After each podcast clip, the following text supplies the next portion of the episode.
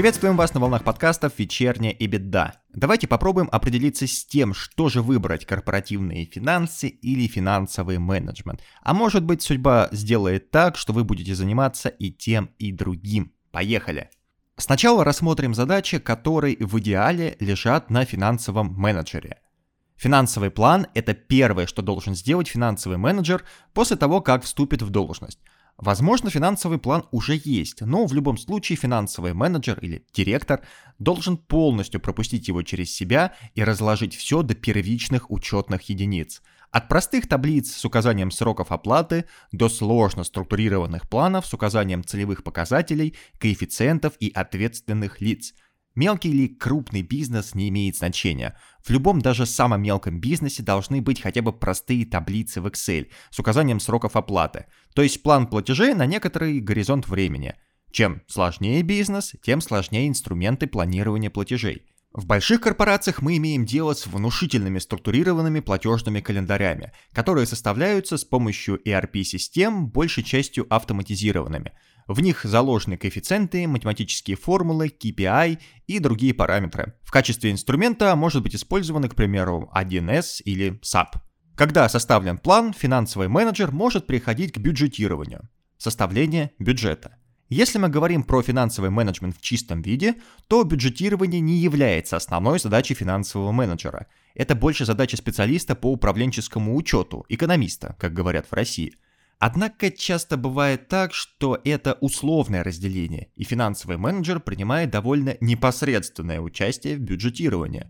Бюджетирование – это процесс составления бюджета доходов, расходов и прогнозного баланса. Те три отчетных формы, которые мы знаем, в прогнозном горизонте имеют понятие бюджета. Чтобы получить эти три бюджета, надо сделать около 10 промежуточных бюджетов, в которых финансовый менеджер вместе с командой принимает участие. Не забывайте, что финансовый менеджер должен выбрать подходящий инструмент бюджетирования. Возможно, что самый мелкий бизнес с оборотом в несколько условных тысяч рублей в месяц способен обойтись без бюджета, достаточно лишь финансового плана. Но если мы говорим о десятках тысяч абстрактных рублей в месяц, то бюджет доходов и расходов, либо движение денежных средств должен присутствовать в компаниях, можно обойтись Excel, но с ростом уровня будет расти потребность в ERP, 1С, SAP и других системах. Что касается организации платежей, выставления счетов, получения и обработки информации о платежах, тут все начинается с выбора банка для проведения расчетов и заканчивается выбором архитектуры взаимодействия десятков расчетных счетов, десятков компаний. Если мы говорим о небольшом бизнесе, достаточно выбрать наиболее удобный и комфортный для работы банк. Остальное, например, выставление счета или получение информации о входящем платеже, не представляет сложностей. Сложности появляются при увеличении масштаба компании. Чем больше юридических счетов, тем больше потребности диверсифицировать работу с банками, определить риски, организовать структуру проверки платежей, проверки контрактов, разнести платежи по времени, спрогнозировать платежи так, чтобы компания не оказалась в кризисе ликвидности. Большие концерны ежедневно проводят сотни платежей, и их грамотная организация может существенно снизить трудозатраты на казначейство и на обработку платежных операций. Здесь подчеркнем, что выбор архитектуры крайне важен. Теперь про денежные инструменты. Под денежными инструментами мы понимаем все, что не относится к деньгам, но относится к денежным операциям.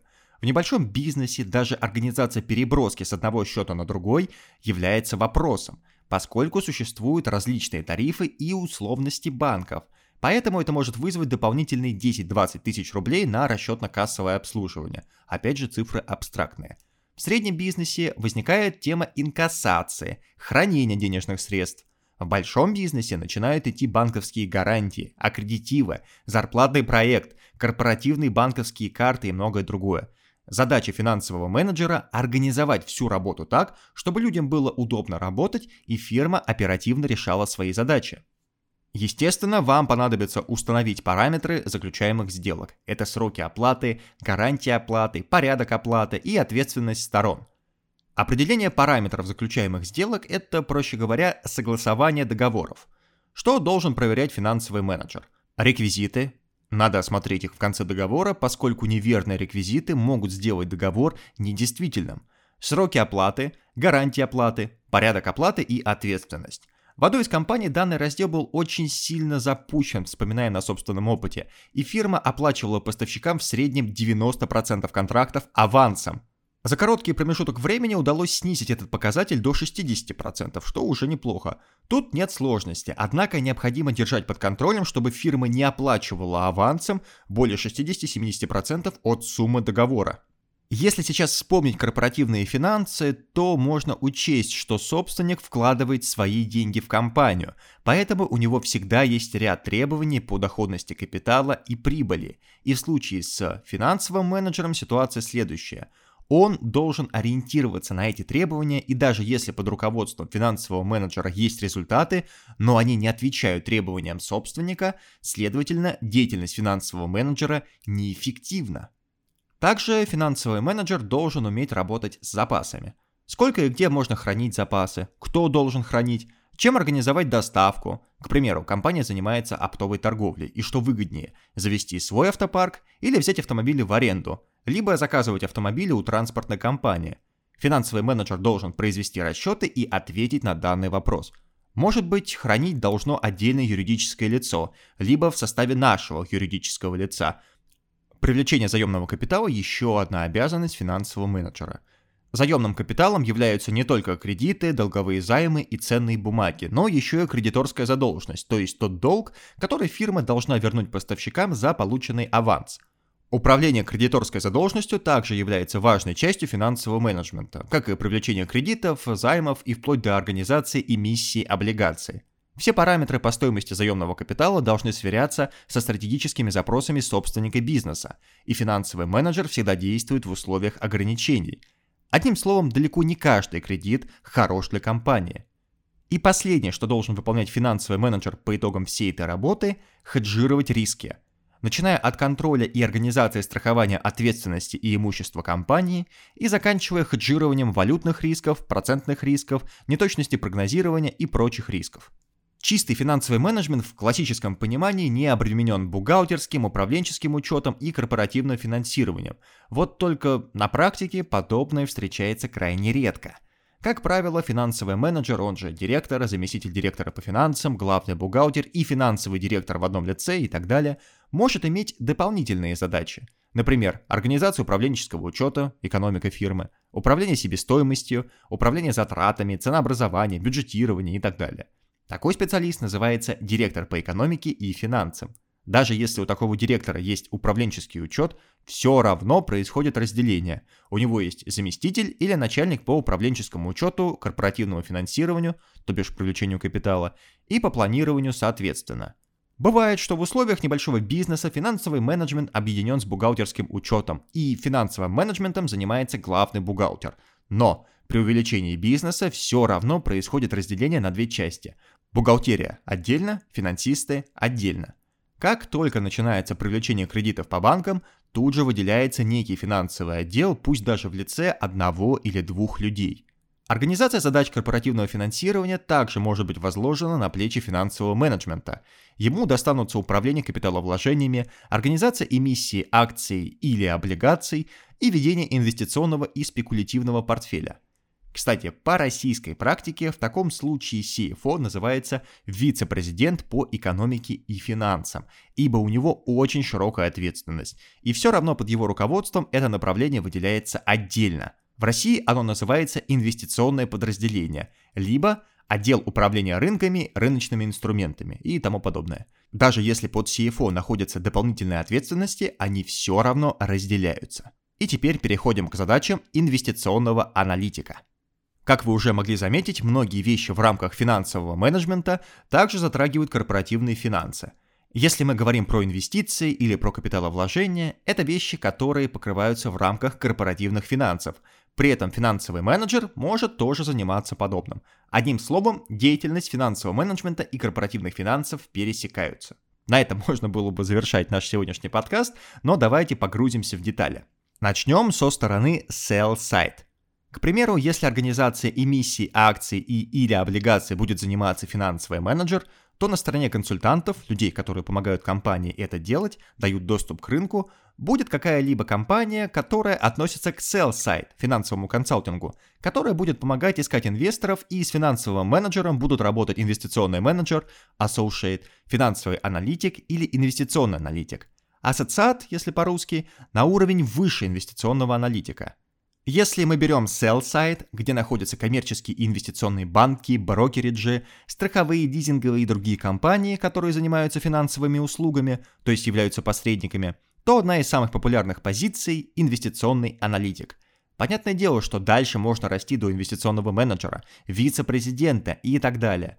Но смысл в том, что они существуют для того, чтобы компании клиентов, которые они обслуживают, могли получать деньги – либо владельцы этих компаний, которые продают бизнес, тоже могли получать деньги. Опять же, работа идет именно с финансовым менеджером или старшим экономистом. На нашей памяти одним из таких проектов была продажа целлюлозно-бумажного комбината, и общаться тогда приходилось со старшим экономистом, который занимался финансовым менеджментом. В чем заключается задача инвестиционного аналитика? Инвестиционный аналитик – это человек, который выполняет всю техническую работу, так называемый «мартышкин труд», то есть занимается тем, за что компания платит фирме деньги. Он делает расчеты, одна из основных задач, то есть business valuation. Ему бросают проект, говорят, что подписали некоего клиента, ищущего долевое финансирование, хочет продать акции, нужно создать модель, оценить компанию, спрогнозировать денежные потоки, посчитать необходимые коэффициенты и так далее. То есть перевести работу финансового менеджера на инвестиционный язык, чтобы инвесторы могли понимать, о чем идет речь, чтобы они могли сказать «Мне это интересно, давайте работать дальше». Дальше начинается процесс сделки, в которой инвестиционный аналитик уже не принимает особого участия. Покупатели в это время могут заниматься due diligence, то есть смотреть компанию, выявлять какие-то риски, налоговые, финансовые, юридические, коммерческие и так далее, чтобы в итоге прийти к столу и сказать вы мне предложили энную цену на основе расчетов вашего инвестиционного аналитика, а я готов предложить альтернативную цену, потому что увидел массу рисков. Далее реструктуризация сделки и в таком ключе. Что может делать инвестиционный аналитик на данных этапах? Business Valuation. Разные методы и подходы к оценке для продажи фирмы. Можно использовать для этого несколько разных способов. Модель дисконтирования денежных потоков, сравнительный анализ, анализ по прошедшим сделкам, то есть выискивать и применять мультипликаторы, метод чистых активов, оценивать активы компании и смотреть стоимость по рыночной ставке и другие. Естественно, для этого используется финансовое моделирование – Инвестиционный аналитик строит модель до инвестиций в компанию и после, в так называемых сделках cash-in, когда инвестор привлекает другого инвестора или кредитора, чтобы расширить свой бизнес. Либо когда мы говорим про сделку cash-out, когда деньги выходят из бизнеса и происходит смена владельцев. С бизнесом в это время ничего не происходит. В нашем случае происходит оценка, и работа инвестиционного аналитика здесь весьма ограничена – Инвестиционный аналитик, как ни крути, занимается финансовым анализом. Он должен понять, что влияет на рост компании, какие основные драйверы роста и издержки, как их можно оптимизировать, как издержки связаны с выручкой и многое другое. Можно проводить глубокий анализ, где не только изучаются строчки в отчете, а где реально докопаться до винтиков механизма работы компании, чтобы на их основе построить сложную модель и показать клиенту и той стороне, которая планирует купить компанию, что произведена большая работа и всем понятно, что является драйвером стоимости и в чем value этой компании. Если мы говорим про кредитного аналитика, который работает в банке, то он, естественно, занимается кредитным анализом компании – то есть его задача не в том, чтобы оценить компании, а в том, чтобы понять, если мы сейчас отгрузим определенное количество денег компании, то сможет ли она эту нагрузку потянуть в принципе? После того, как поняли, что компания может потянуть такую нагрузку, как лучше структурировать данную кредитную сделку, что нужно прописать в условиях, чтобы это было интересно банку и чтобы финансовый менеджер сказал «Окей, нам подходят ваши условия». Кредитный анализ больше напоминает финансовый. Анализ отчетности, высчитывание определенных коэффициентов, которые показывают возможность компании взять на себя долг, оценивают устойчивость, ликвидность компании и так далее. Оценку кредитный аналитик здесь не делает, ему это попросту не нужно. Также банк занимается анализом рынка и индустрии. Это нужно для того, чтобы глубже разобраться в клиенте, если клиент пришел со спецификой отрасли. Надо погрузиться туда, понимать основных игроков, тренды, спрос-предложения, понять структуру издержек, какие самые главные от чего зависят, чтобы можно было встретиться с потенциальным инвестором и не ударить лицом в грязь. Запомните, нужно общаться на одном языке с представителем клиента и не быть ходячим калькулятором. Далее инвестиционного аналитика могут попросить заняться презентациями для потенциальных клиентов, рассказать о компании, о сделках компании, чем занималась, почему вы должны выбрать именно нас и далее участвовать в процессе продаж. Мы можем продавать идеи на стороне клиента и мы можем продавать себя, подписывать новые проекты и с этого получать деньги. Само собой, после того, как финансовый и инвестиционный аналитик провел оценку компании, посчитал все показатели, он должен показать это в так называемом тизере, презентации на несколько страниц, где отображаются самые вкусные куски про вашего клиента, которые можно дальше транслировать на другую состоятельную аудиторию, дабы обратить на себя их внимание, либо они это проигнорируют. Понятное дело, что после создания тизера вам нужно будет сделать дополнительную презентацию страниц на 10-15, чтобы зритель спросил, какие есть у вас дополнительные материалы. Вы отправляете презентацию, человек изучает ее и после этого может запросить более серьезные документы. Подписывается соглашение о неразглашении и уже можно присылать так называемый инвестиционный меморандум. Для создания меморандума могут также загрузить инвестиционного аналитика – в этом документе описываются бизнес, рынок, орг-структура, перечень активов, как добываются выручка и так далее. Человек, который прочтет меморандум, должен понять, что это за бизнес и высказать, ну или нет, интерес к приобретению. Затем следует этап, когда инвестиционный аналитик уже не участвует, хотя инвестиционный менеджер может заниматься юридическими документами, но это отдельная и более глубокая тема. Таким образом, мы разобрали основные задачи аналитика, который работает на стороне sell-side, на финансовых консультантов, которые помогают другим компаниям находить деньги, либо помогают владельцам компаний продавать фирмы, либо крупным компаниям производить стратегические инвестиции. Вот так. Теперь про сторону buy-side. Есть аналитики buy-side, которые работают в фондах прямых инвестиций или венчурных фондах. Также аналитики могут работать в крупных структурах, например, Сибур или Ростех – у которых есть финансовый менеджмент, бухгалтерские учеты и другие отделы. Скорее всего, аналитики будут работать в инвестиционном отделе, который будет находиться под дирекцией финансового менеджера или вице-президента по финансам. Если эти компании из реального сектора, они могут заниматься похожими вещами, которыми занимается экономист. Чаще всего это одни и те же люди, если, конечно, не рассматриваем гигантскую корпорацию в духе Роснефть или Газпром. Их обязанности могут сильно пересекаться. Были случаи, когда мы общались с аналитиком Сибура, который параллельно занимался проверкой определенного участка деятельности. В реальном секторе, в крупной компании, инвестиционный аналитик – это не человек, который работает в обособленном отделе – он находится в финансовом менеджменте, где помимо основных обязанностей, то есть управленческого учета, расчета себестоимости и так далее, 30% времени уделяется анализу рынка, инвестиционных предложений от коллег из sell side, либо продвигаются новые идеи из разряда «А давай посмотрим, насколько это вообще интересно». Описав основные черты реального сектора, перейдем к buy side с точки зрения финансовых инвесторов, фондов прямых инвестиций, private equity и венчурных фондов, старый добрый VC. Разница состоит в том, что прямые инвестиции, исключительно частный капитал, это инвестиции в работающий бизнес. Они работают с позитивной EBITDA, с денежными потоками и так далее. Смысл в том, чтобы купить его, желательно частично в кредит хотя бы 50%, вырастить в 2-3 раза в течение 50 лет и продать какому-нибудь стратегическому игроку, как это чаще всего происходит в Российской Федерации. Здесь, к сожалению, рынок не настолько ликвидный, как в других странах и не так уж много фондовых прямых инвестиций, которые могли бы активно заниматься классическим private equity. Покупать актив, сидеть на нем, продавать его и так далее. В России недостаточно просто купить актив. Его нужно развивать и только потом продавать стратегам. Пока актив развивается, с него можно получать дивиденды. Это, скажем так, российский private equity.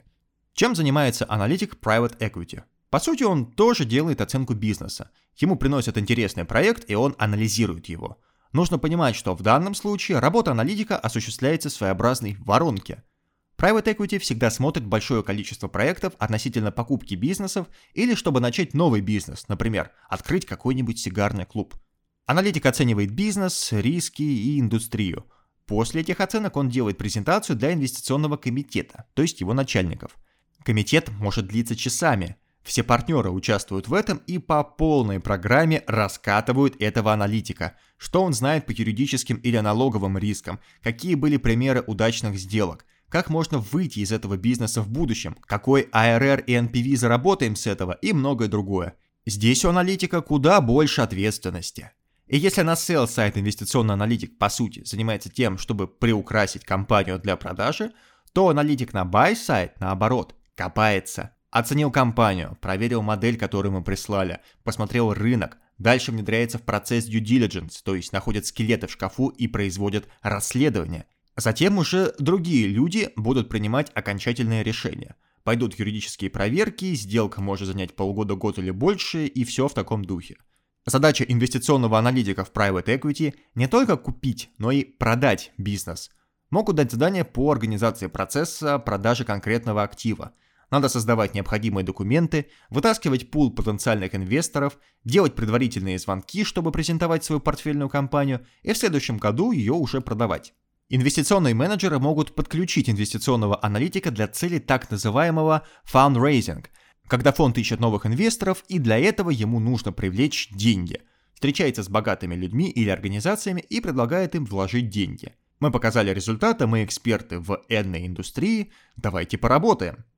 В обязанностях некоторых инвестиционных аналитиков также может встречаться бизнес-девелопмент, то есть 50% времени они будут работать над развитием бизнеса и не заниматься финансовыми вещами.